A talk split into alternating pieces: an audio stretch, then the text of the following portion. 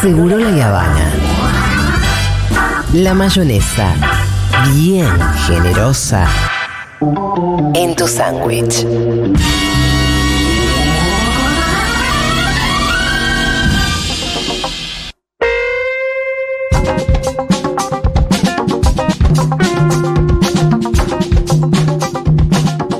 A mí me gustan que, que cojan bien, sí, efectivamente, que haya piel, pero que sean peronchos. La puta madre, cómo me enamoran los peronchos.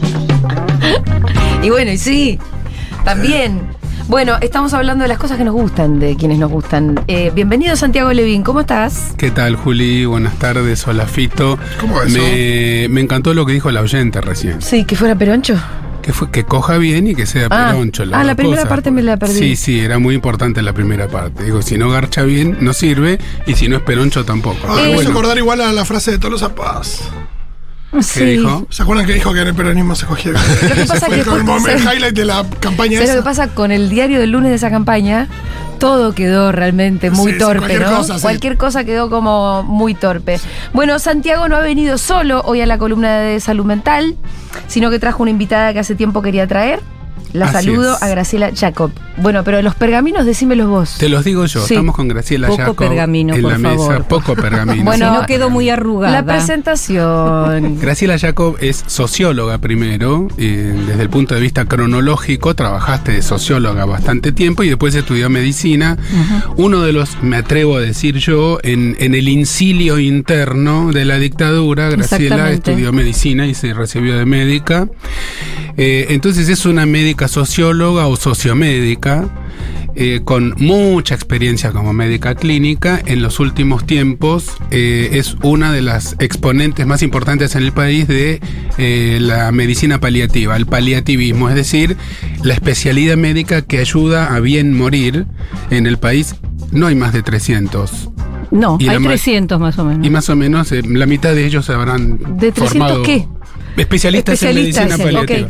Eso es muy poco, es poquitísimo. Sí, sí, No, me yo no soy la pionera, pero soy de la, de la segunda generación. Soy pionera en la sociología.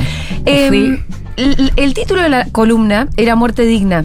Eh, y entonces, bueno, yo googleé un ratito antes y me encontré como con que había que hacer alguna diferenciación, o no, me lo vas a decir vos, Graciela, entre lo que es muerte digna, eutanasia, suicidio asistido, porque hay como bastante confusión. sí, Eh, hay sutiles diferencias, o no tan sutiles. efectivamente. Eh, entiendo que algunas, y, y distintas normativas también para cada una de las circunstancias. ¿Quieren que arranquemos como con esa aclaración? Yo voy a. Yo siempre me voy de las normas y entonces en lugar de arrancar con eso voy a arrancar criticando el título. Bueno. Porque en Ese fue Santiago, no fui yo, ¿eh? Ya me lo había dicho antes de hacerlo y yo lo hice igual, decir sabiendo que no que, tuve iba a pasar esto. Sí, sí, sí, Eh, critique nomás. Claro. eh, ¿Cuál es el uno- título, Graciela, entonces? El título de muerte digna, en realidad yo creo que tiene que ver con la vida digna. El morirse, como es parte de la vida, este, requiere dignidad, como requiere dignidad la vida de la gente. Entonces, si no tenés vida digna, difícilmente vas a tener muerte digna. Ahora, es cierto que tenemos legislación, tenemos este, diversos este, instrumentos para acercarnos a la dignidad de la persona. ¿Y qué tiene que ver esto con cuidados paliativos? Porque cuidados paliativos no es solamente acompañar al bien morir. Eh, cuidados paliativos no se trata solo del paciente con cáncer. Entonces, cuidados paliativos tiene que ver con un enfoque de la medicina que considera eh, a la persona en su integralidad. Nos gusta hablar de persona más que de paciente, eh, en donde la autonomía del paciente es el eje en torno del cual se da la atención o se debiera dar, yo te estoy hablando del modelo tal cual está plasmado, después la realidad es triste y cruel, este, y no siempre es así. Pero es el paciente y su entorno afectivo la unidad de tratamiento. Y entonces uno acompaña a un paciente que tiene enfermedad limitante de la vida hasta el final. Entonces, ¿acompañamos al final de la vida? Sí, acompañamos al final de la vida. Este, pero no solo eso, acompañamos a vivir hasta el momento de morir. ¿Mm? ¿Cuánta gente en Argentina? Con el menor tiene? sufrimiento posible, quiero decir. De eso se con la mejor todo, ¿no? calidad de vida. Con la mejor calidad de vida. En realidad, eh, vos me vas a preguntar qué porcentaje de población accede a cuidados Sí. paliativos. Hay, hay, hay una forma de calcular cuántos pacientes o cuántas personas debieran tener cuidados paliativos. Y lo que se sabe que en la Argentina y en general en toda América Latina, entre el 10 y el 14% de las personas que lo necesitan acceden. ¿Por qué? Bueno, porque... Qué pena que no esté el Pitu hoy, me lo lamento un montón. Sí, Perdón, también. Graciela, te lo- el Pitu es compañero Sí. nuestro. Eh, él vive en un barrio popular, eh, es de extracción popular. Sí, sí. Estuvo quién preso es. muchos años, etcétera.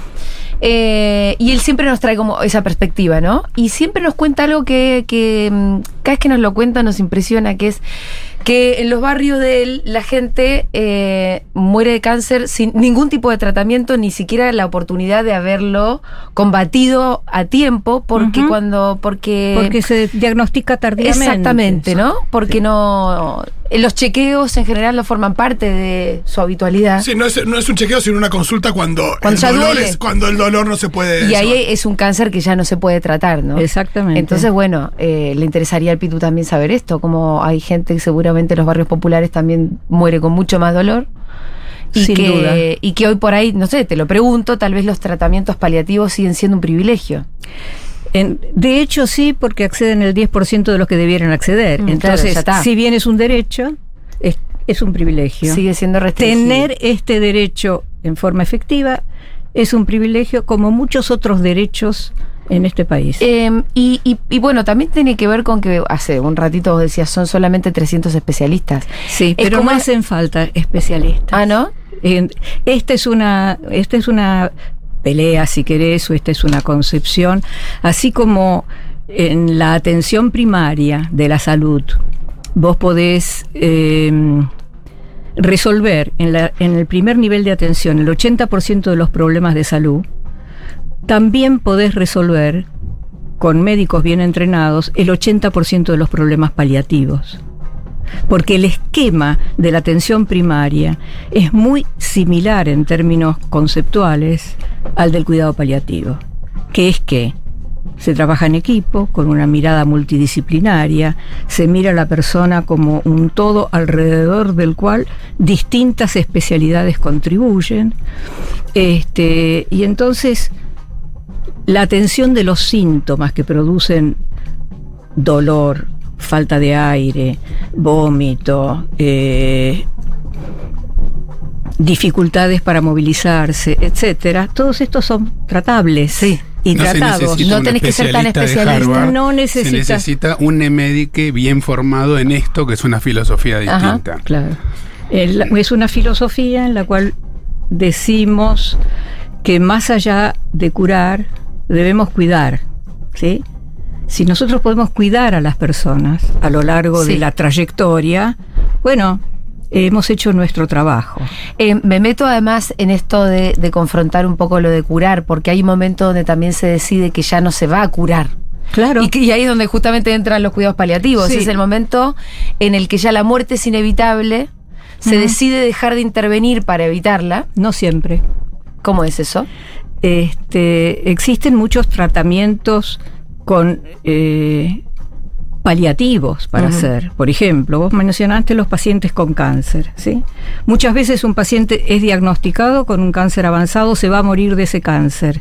No vamos a hacer nada y por ahí podemos hacer algo, por ejemplo, una radioterapia con fines paliativos para estabilizar un hueso, para evitar que duela, eh, y no lo vas a curar con eso. Y yo sé que no lo voy a curar. Pero mi rol no es curar a la gente. Mi rol es darle buena calidad de vida, ¿sí? Claro, el tuyo, pero el de la medicina en general Ah. es donde entra en conflicto. ese- Claro. Hay un momento en donde entra en conflicto. ¿Qué hacemos? ¿Seguimos curando o ya eh, sacamos el dolor? Eh, Vos porque te que dedicas a eso. Claro, pero hay, digo, hay un momento, ¿no? Donde Sí. con el paciente además y seguramente con su familia hay una decisión que es una o la otra. Julia, Julia se refiere con, con Sí. toda razón a lo que es la medicina, el modelo tradicional Hegemónico, de obvio. la medicina, Claro. que es, viene el doctor manejando el cuatrimotor como María Elena Walsh y se terminó el problema, porque vino el doctor, se terminó el problema, yo te voy a curar. eh, yo estaba leyendo el caso de, de una niña que creo que, que fue eh, bastante importante y relevante a la hora después de diseñar la ley de muerte digna. Ustedes me, me corrigen si yo estoy diciendo boludeces. Eh, rara, rara vez pasa eso. no, no, sí pasa, sí pasa. Pasa rara vez, pasa rara vez. Eh, puedo chamullar bastante, pero estaba este caso de Camila, no sé si ustedes lo Sí, recuerdan. sí, perfecto. Una niña que nació en un parto muy mal hecho, con lo cual ella nació casi con muerte cerebral. Y que había una resistencia de los médicos de desenchufarla y eran los padres Los que pedían el los que pedían por favor desenchufémosla, porque ella no, no, no veía, no escuchaba, no, Ujú, no podía vivir así. Sí. Y en, y, y en esa discusión insólita donde la medicina hegemónica la quiere seguir teniendo enchufada, la propia familia, que es la que la quiere en todo caso, y la que padece esa circunstancia, es la que está pensando bien, dice, ¿no? Desenchufémosla. Pero fue toda una controversia. Exactamente. Eh, fue y necesitabas una normativa, además. Y la controversia por otro chico que vivía en, en Río Negro, que estuvo enchufado durante 22 años. Claro. 22 años, equivalente a los casos de Karen Kinley, en fin, digo. Este, y Sí, a discutir este, si eso es estar vivo 22 años o no. Es una discusión técnica, pero es una Sí, discusión filosófica, filosófica también. también, Es qué es la vida, qué es la muerte, cuando uno dice, bueno, acá nos despedimos, acá nos despedimos, a qué edad está bueno morirse y a qué edad no. ¿Por qué se ¿Tiene que muere? ver con la edad? Tiene que ver con la edad. también. Sí. ¿no? O este, tiene que ver con eh, La vitalidad. hasta dónde para mí tiene sentido esto que es la vida que estoy llevando cotidianamente. Sí. Entonces, y eh, ahí se puede enganchar con tu pregunta, ¿es lo mismo muerte digna que suicidio asistido o que eutanasia? No, no es lo mismo. En la Argentina, en términos de legislación, tenemos una ley que es muy buena y que fue reafirmada con la reforma del Código Civil, a partir del cual, con el artículo 59 y 60, toda persona tiene derecho de elegir si quiere un tratamiento o no Sí. lo quiere, tiene derecho de rechazar un tratamiento, tiene derecho de pedir que se lo desenchufe una vez que estuvo enchufado, para decirlo en estos términos, este, y tiene derecho de pedir cuidados paliativos o de, o de rechazarlos Sí. y de pedir una sedación profunda. ¿En qué circunstancias? En circunstancias en que está cercano a la muerte. Claro, que es irreversible. Graciela, contanos un poco que me parece Pero esto que no es lo mismo que la eutanasia. No. Perdóname que quiero seguir No. como para que. Porque sé que es una cosa que confunde. Sí. Eutanasia es No tenemos ley de eutanasia en nuestro No país. todavía. Hay Eh, cinco proyectos. La diferencia sería que tendría que haber una acción médica. Sí. Hay una acción médica en la que el objetivo es terminar con la muerte de una persona a solicitud de esa persona. Sí. O sea, la provoca deliberadamente. La Obviamente a solicitud de la persona. A solicitud de la persona, no de la familia. Pero tiene Y que ser terminal la enfermedad. Bueno, Esa es otra O ese es el suicidio, sí, sí. No, no, no. No, el suicidio es- asistido es lo mismo, Es pero el que toca el todo, botón ¿eh? es, el, es el interesado. claro. Ajá. Es exactamente lo, lo mismo, mismo. solo que la palanquita la Ah, baja el interesado. Es, es solo técnica la Es solo técnica, sí. Este, vos decís, solo el final de la vida depende de los países. Hay Ah. muchos países que tienen eh, Suicidio asistido, Asistido. a cualquier edad y vos podés solicitarlo como en Suiza, Sí. podés solicitarlo, tenés que pasar un par de controles primero, pero hace muy poquito Creo que se hizo hizo- Godard hace poco. Pero tenés que estar enfermo. Exacto, hizo Godard hace poco, no. No necesariamente, pero yo quiero hacer un par de aclaraciones. En algunos países la ley habilita a presentarse para pedir eutanasia o suicidio asistido porque por hartazgo vital, si querés ponerle un tema, un Sí. título medio fuerte. Me harté de vivir, eh, tengo un sufrimiento insoportable, nadie puede evaluar Moral, moral. que en puede este ser caso. incluso Sí, moral. o mental, Sí, también, claro. también, una depresión profunda. También. En Y- ese caso va a aparecer un psiquiatra a decir, vamos a ver si podemos agotar las chances terapéuticas primero. claro. Pero, Pero si una no, vez agotadas, agotadas las, las chances, tenés derecho de pedir independientemente que estés terminal o no. Claro. El caso de Suiza es un caso muy particular. A ver. Porque Suiza ha comercializado. Ah, La gente paga 10 lucas verdes para ir a, a morirse en bueno, Suiza. claro, vos te vas a morir a Suiza, tenés que pagar y no tienen eutanasia ellos, sino que tienen suicidio asistido. Entras en un lugar muy bonito, Ajá. en donde te dan un cóctel que te lo Sí. tomas y fuiste. Digamos, este es el... Pero esto no es una política Estatal. No, no, estatal no, claro. y no es una política de Estado. se vende. Está privatizado el Está suicidio asistido. privatizado en dos instituciones. Sí, pero igual tiene que estar normado para que esté Sí, Está es legal, claro. digamos. Está normado, está permitido, tenés que pasar una serie de controles. Pero no lo puedes hacer, en- si no tenés guita no lo puedes hacer, no, lo haces en no. el sistema Así público. como hay No. turismo sexual en Bangkok, acá tenés turismo. de- Exactamente. de- Pero de- como existió turismo para, en- para abortar. Graciela, también. para vos, ¿cuál es la situación, cuál es la legislación ideal que era, que, que- que nos haría falta tener para Mira, que sea completo? tenemos muchas cosas. Mm. Eh, eh, la ley de derecho del paciente Sí. es crucial. La primera cosa que voy a decir es que la ley del derecho del paciente las conocemos 15 personas. Más Bueno, o menos. ahora más, a los oyentes de Seguro Habana ya la van a conocer mejor. Este, se conoce muy poco. Sí. Los médicos no la conocen. ¿De qué año es? Es del año 2012. ¿Qué año lleno de- un día vamos a hacer eh, Cantidad de leyes desde el una 2010 época al de 2014. cantidad de leyes. Sí. Las 26 Muy progresistas. algo. Sí, claro. 26.000, eh, algo. 750 y algo. 752 creo que. es. 26, 752. Creo Eh, que sí. el- la ley de, de los derechos de las mujeres eh, también es 26. Sí, sí, de servicio de 273. comunicación, la ley de, De- de- salud mental. ley de salud hay un mental. montón. La ley de derechos de los niños, niñas y adolescentes. Bueno, para otra columna Para que otra hagamos columna. 2012. Pero sí, está, está- estabas hablando de la ley de los derechos Sí. del paciente Sí. y yo no quiero que te pares de aquí sin hablar de decisiones adelantadas. Sí. Al después. Perfecto. Este, decisiones anticipadas. Bueno, la otra cosa es que, a diferencia de esto, ¿qué tendría que tener una ley eh, de eutanasia? Hay cinco leyes que se presentaron en la Comisión de Salud del Congreso, que están durmiendo. Eh, Este es un año muy particular, como todo el mundo sabe.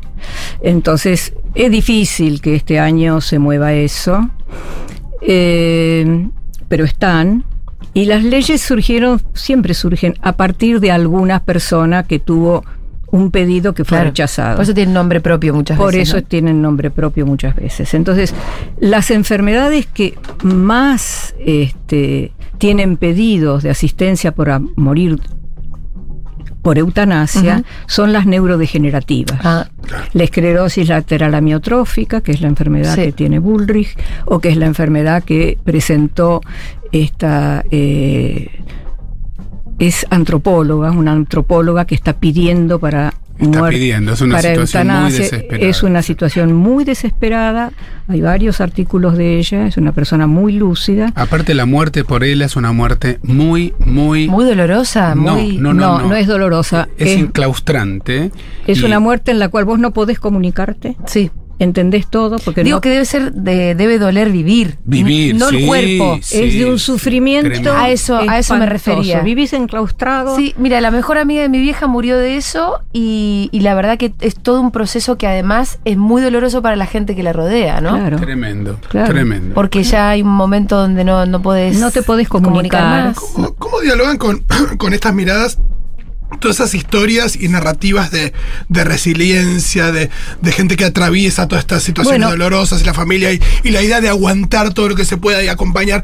A, a veces eh, uno siente que esas narrativas medio que, Son que contradictorias. son contradictorias con, con estas miradas. Y fíjate, eh, en, frente a esa misma enfermedad, tenés Esteban Bullrich. Claro, el caso de Bullrich me hizo pensar en eso, ¿no? Eh, que él está decidido a ir hasta las últimas Mm. consecuencias con toda la, la se ha abrazado a la religión también. abrazado a la religión y por el otro lado está Adriana que así se llama Estañaro La antropóloga. la antropóloga que también pertenece a la fundación pero ella tiene una posición totalmente opuesta ¿por qué? justamente porque el recorrido hacia la muerte Es muy Es personal. personal. Claro. Y el concepto de Y- dignidad y volvemos- Y es de totalmente dignidad distinto. también. Y volvemos personal. a, a la discusión también de- del aborto. de- bueno, la libertad para que cada uno pueda tomar la decisión. Exactamente, que haya una ley de La ley no te obliga a eutanasia. abortar. claro. Exacto, eso. La ley no quiere te obliga a, a eutanasiarte. Exactamente. Y si vos te querés morir este, rezando y mirando para algún lado, tenés todo el derecho del mundo. Y acá viene la pregunta a Graciela sobre cuál es el estatuto de las decisiones anticipadas. Anticipada. Fito, Julia y yo podemos sentarnos, escribir Sí. un papel y decir qué en relación a nuestra futura muerte. Bueno, eh, yo les voy a contar lo que dice mi papel. Yo hice mi- mis directivas anticipadas, que este es el mo- modo de llamarlas, justo cuando empezó pandemia. Y yo tomé algunas decisiones. Yo sabía que si me enfermaba de COVID en el inicio de la Ajá. pandemia, que no, se- no había nada, este, estaba dispuesta a que me internen. Y estaba dispuesta a que me pusieran una mascarilla de oxígeno. Pero si tenía que ir a terapia intensiva, por favor me dormís. Se acabó. Ah, ¿en serio? Sí, porque dada mi condición etaria o añosa, Sí. eh, salir de una terapia intensiva, no salís como entraste. ¿O no salís? Mi papá no salió. Bueno, o no salís, o si salís, lo que te espera es una rehabilitación dependiendo de la Pero en edad. todo caso, más allá de Pero las posibilidades, No quería, es tu decisión. es mi decisión. Ese es el punto. Esto lo escribí, se los di a mis hijas, lo firmé yo, se los hice firmar Eso a tiene ellas validez total. en un papel y se lo di a mi socio Sí. y médico. Le dije, che, encárgate Escúchame, de esto. ¿y eso tenía, tiene validez? ¿Es Eso vinculante? tiene- Eso es vinculante. Hay mucha confusión respecto de las decisiones anticipadas. Si tienen o no que estar hechas por un este eh, Escribano. en un escribano. No. Puede ser a No. mano. Puede ser a mano. Se la podés dar a, a tu médico de confianza, se la podés dar al- a la gente que está alrededor Sí. tuya. Tenés que estar segura que la van a cumplir y que no te van a hacer un corte de manga, porque cuando vos ya no puedas decir qué, Y no. están los papeles. Yo como médica tengo en mi consultorio no menos de 15 o 20 de estos papeles Ajá. que están en, una, en un lugar especial y yo he ido a terapias intensivas a decir, este paciente mío Sí. pidió tal cosa, por favor es momento de sacarle el tubo.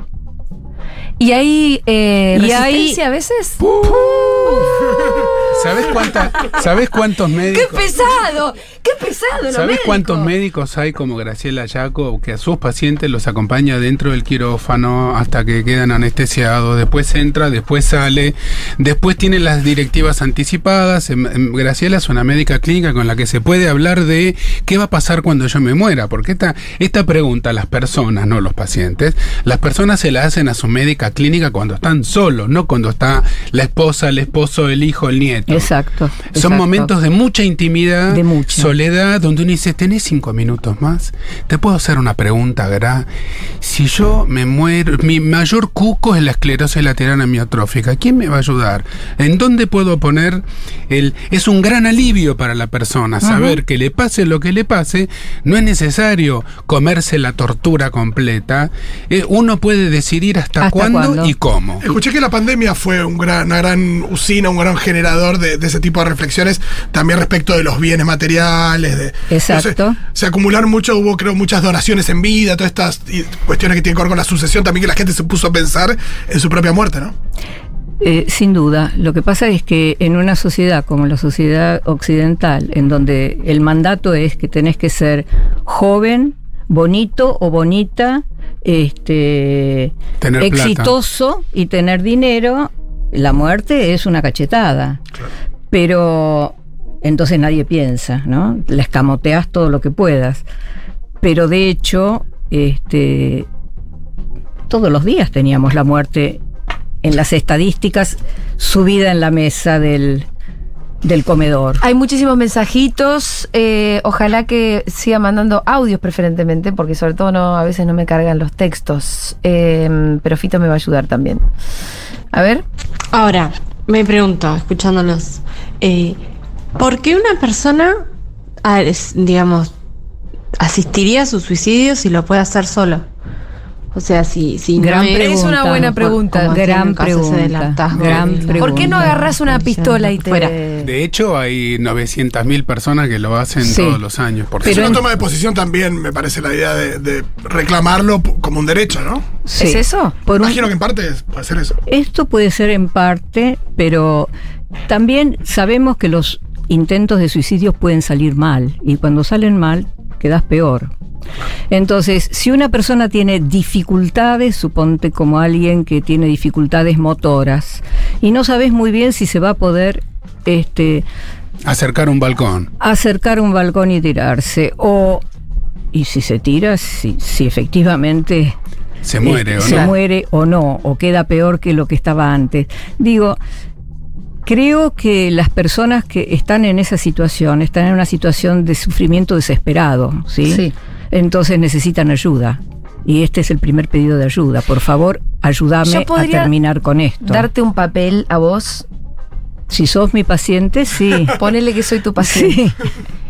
Pero- me parece que usted por decir una boludez, pero No, no, no. No, sí, decilo, se lo podés decilo. dar a tu médico. Me la voy a guardar. me la voy a No, guardar. no, vos podés dar un papel, podés hacerlo. La ley también decía en, en un momento, porque nosotros estamos en un país federal, chicos, Ujú. 24 este, ministerios de salud. Así que esto es un tema. Este, si bien esta es una ley importante porque es una ley nacional y está refrendada por el Código Civil este, y Comercial, tiene este estatus general, pero las provincias la han este, reglamentado cada cual a su Claro, manera, sí. ¿sí?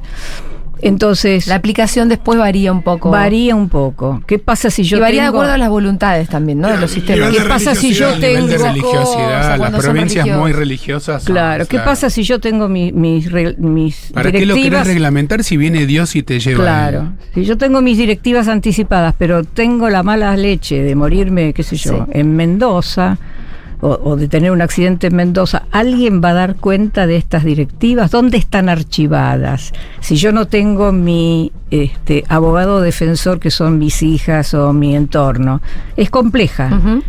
Entonces, Y casi siempre choca contra un equipo. Choca contra un equipo. Que con la mejor de todas las voluntades tiene otros, Sí. otra formación. Se parece mucho a la discusión del aborto, ¿eh? Mucho, Exactamente. muchísimo, Muchis- muchísimo. está- es la misma. Es la misma. Además, porque, sí, Tenemos un montón de mensajes y quiero darle bola a la gente. Dale. Carolina dice, en Suiza no te puedes tirar un pedo si no tenés plata. no existe el concepto de salud pública. Es obligatorio pagar un seguro de salud para todos los residentes cuyo costo mínimo es de 300 francos, que son 300 euros. Estoy segura que Carolina vive en Suiza y no está muy no, no le simpatiza mucho su sistema de salud. Sí, y además, aunque tengas un seguro de salud pago, el seguro de salud pago no eh, contempla el suicidio asistido. Así que son 10 Ah, lucas más. 10 lucas aparte, ¿no? Con Eh. los 300 francos no haces nada. No, con 300 mangos no haces nada. Tenemos audios, chicos, por fin. Hola chiques, Em, hace un año y medio eh, mi hermano venía transitando una enfermedad muy, muy dura, muy cruel y, y, bueno, se diagnosticaron muy joven y mm, la opción que le dieron es la de em, una suerte de sedación eh, en la cual a él le daban la opción de dormirlo, de dormirlo literal, ¿no? Que él esté dormido y que pueda transitar la última etapa de su enfermedad em, ah, sin sufrimiento, ¿no? Y siempre me quedó la duda de qué, qué diferencia hay entre una cosa y la otra, porque yo recuerdo que a él lo que le decían era que justamente era algo irreversible, o sea que no lo iban a despertar después de eso. Él lo decidió igual, em, pero siempre me quedó la diferencia, la, la duda, perdón, ¿no? Entre hasta qué punto no es, no es similar a, Tal a ejercer tu derecho a, a- a continuar viviendo, ¿no? Que es un derecho que tendríamos que tener todos. En realidad, en ese caso, yo te diría que la diferencia objetiva es la cantidad de tiempo que haya transcurrido sedado tu hermano. Porque en el, en el suicidio asistido es instantáneo. Es, recibís una, una droga letal, es en el instante. Eh, Después de, después de la sedación. Primero hay una sedación como si uno se clavara una pastilla para dormir y después viene la sustancia letal y vos no te das cuenta que estás dejando de respirar. Claro. Ya estás Exacto. inconsciente. En general es así, hay otros, hay otros métodos también, ¿no? No sé, en Suiza no es exactamente así, ¿no? En Suiza eh, es bebible Y, ¿Pero es doloroso en algún momento o no? No, no es, no es doloroso. ¿Por qué no em, usan esas técnicas para las, eh, los estados to- donde todavía rige la pena de muerte? sí, se usa. es, ¿eh? eh, Pero se viste que usa. siempre se ve mucho dolor a la hora de morir. bueno, pero Cuando- digo las películas, Sí. capaz que estoy diciendo, No, pero la silla eléctrica no tienen tantos años. El, no. las- el ahorcamiento. Bueno, claro.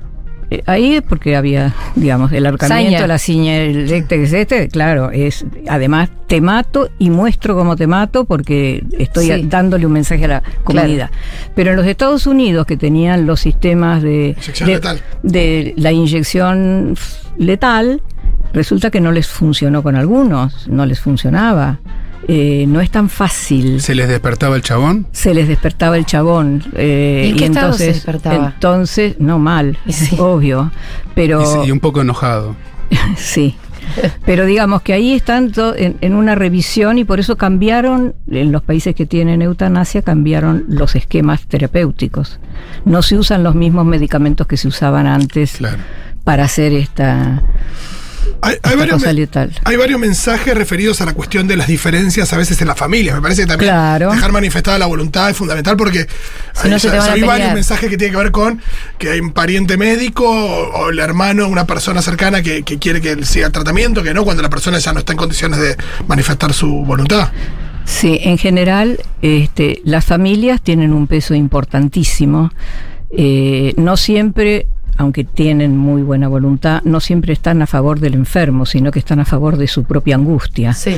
Entonces, eh, yo he tenido pedidos de eutanasia, pero no del paciente, sino de la familia. No podemos hacer que esto termine pronto. Y yo digo, no, si usted No. si usted quiere es no. que esto termine pronto, esto no es eutanasia, esto es un suicidio medicalizado. Yo no mato a nadie. Un homicidio en Ahora, ese cuando caso, la otra claro. persona ya no puede homicidio, manifestar su perdón. voluntad, Tenía que haber tenido las decisiones anticipadas. Si no las hiciste Claro. antes y perdiste tu capacidad de expresar, Y perdiste al piste. Eh, te voy a dejar un papel. Dale, clávalo acá. Carla dice, escribo porque no puedo relatar esto sin llorar. Bueno, entonces algo me dice que no me va a gustar decirlo a mí tampoco. Un día hice un curso donde nos dio una charla un neonatólogo, el doctor Larguía, quien nos contó que en neonatología le permitían a los padres tener a UPA a los bebés que iban a desconectar y podían morir pegaditos a ellos. A ellos. Sí, Sí, tal es verdad. cual. Eso se usa mucho en pediatría, no solo en neonato. Y también, gracias a la influencia del psicoanálisis en la, pediat- en la obstetricia argentina, se ofrece a las mujeres, y a veces son parejas, que tienen la desgracia de parir un feto muerto, porque se muere y hay que parirlo igual. Sí. Entonces se le ofrece una vez que nació este el, el- el producto muerto si lo quieren ver. El mortinato. Si lo quieren ver. se ve. Porque muchas veces se vio en la práctica que no hay nada peor que la fantasía y que esa mujer o ese varón se quedan pensando toda la vida que parieron un monstruo y en general son bebitos exactamente iguales que los vivos pero que no están vivos y a veces produce tranquilidad y facilita el duelo. Eh, me está dando mucha tristeza todo esto. Me gustaría ir terminando la nota, no por la tristeza, Sino por la sino alegría. porque nos quedamos sin tiempo, pero sí reconociendo que en vos hay una enorme vocación y me gustaría saber de dónde salió. Uh, Bueno, te voy a decir solamente dos o tres palabras. Eh, todos los que nos dedicamos a cuidados paliativos, todos, tenemos algún chip flojo. Eso, Mm. algún jugador medio corrido. Yo te podría decir que...